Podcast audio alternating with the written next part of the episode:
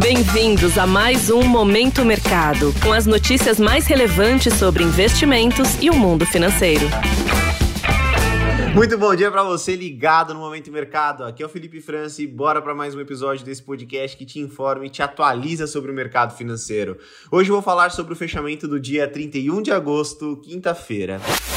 Cenário internacional. O mês foi marcado por realização de lucro nas bolsas americanas e elevação nas taxas dos títulos públicos da região. Esse movimento é explicado pela dúvida quanto à intensidade da desaceleração da inflação, que consequentemente está relacionado ao nível de juros necessário para contrair a economia.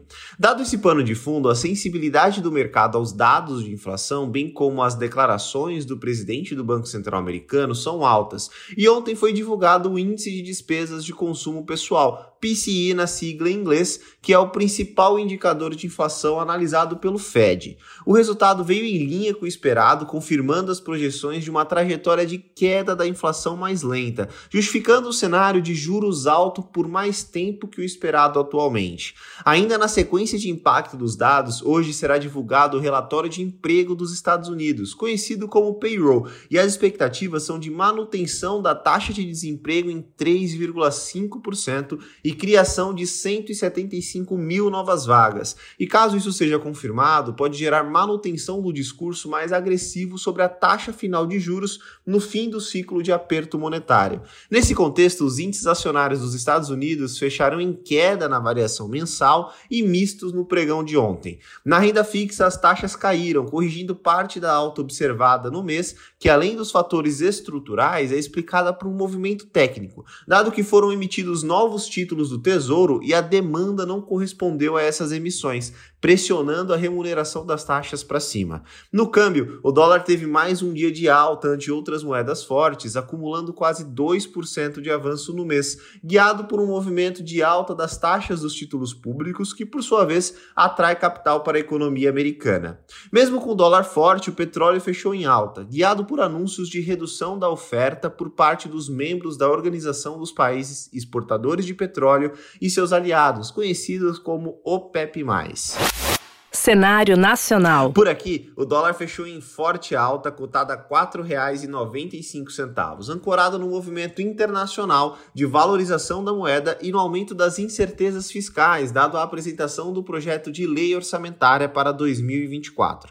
O ceticismo do mercado quanto ao cumprimento da meta de zerar o déficit primário é alto, dada a necessidade de ampliar a receita bruta em 170 bilhões de reais. No mês, a divisa americana fechou em alta de 4, 0,69%. Na renda fixa, mesmo com a descompressão das taxas americanas, o movimento foi de alta. O contexto é explicado pelo retorno das dúvidas fiscais em meio à apresentação do orçamento de 2024. As expectativas para o final deste ano e do ano que vem ficaram inalteradas, com 11,75% e 9,5% respectivamente. Todavia, os vencimentos mais longos subiram com força, com destaque para janeiro de 2029, que alcançou 10, 2,85%. Na bolsa, o Ibovespa fechou na mínima do dia, abaixo dos 116 mil pontos. No mês, o índice caiu 5,09%, sendo a primeira variação mensal negativa desde março, justificado por um movimento externo mais desafiador, especificamente no último pregão pelo aumento das incertezas fiscais. Todavia, é válido destacar que o contexto prospectivo segue positivo, dado o ambiente de queda das taxas de juros. Entre os papéis, apenas sete empresas fecharam com avanço, sendo Pets o grande destaque, dada a possibilidade de fusão com a principal concorrente Cobase. No lado oposto, o setor financeiro teve mais um dia de realização em conjunto com o varejo.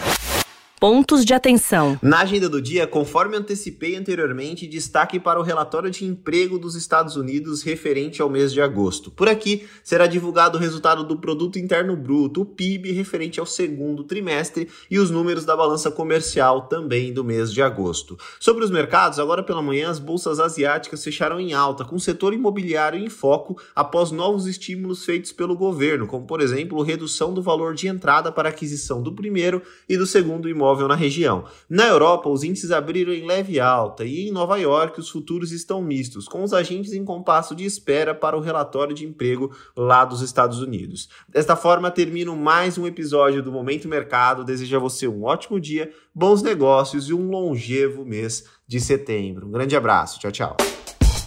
Você ouviu Momento Mercado com o Bradesco. Sua atualização diária sobre cenário e investimentos.